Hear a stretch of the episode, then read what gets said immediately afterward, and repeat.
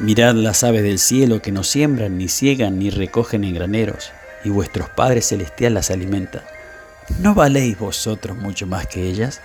Estas son las palabras de Jesús que registra Mateo en el capítulo 6. Saber lo especial y valioso que eres para Dios y que Él tiene un plan maravilloso para tu vida te capacitará para conectarte con tu verdadero diseño, sin importar los mensajes que te hayan dado sobre ti mismo, las experiencias del pasado o las personas.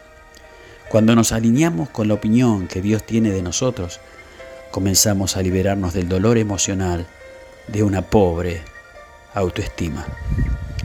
Puede ser que te hayas enfrentado en la vida con diferentes experiencias que te han hecho sentir que no vales, que no sirves, que no eres suficiente, que no eres digno de recibir amor.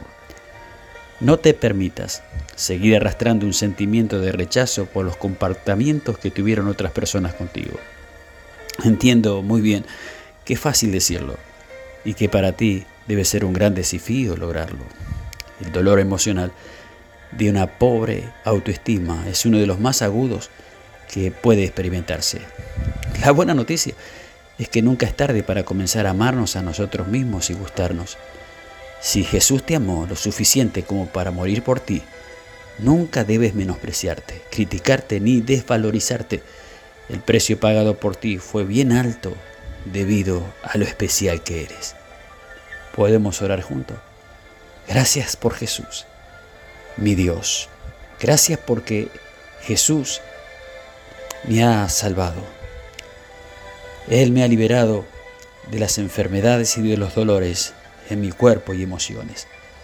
Gracias por el ejemplo de su vida. Solamente Él es capaz de darle sentido a todo lo que uno no tiene. La belleza de su ser, su sacrificio, su resurrección y la profundidad de su amor me han hecho libre y hoy lo recibo en el nombre de Jesús.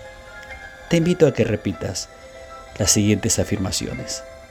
Puedo mantener una salud óptima y un carácter equilibrado.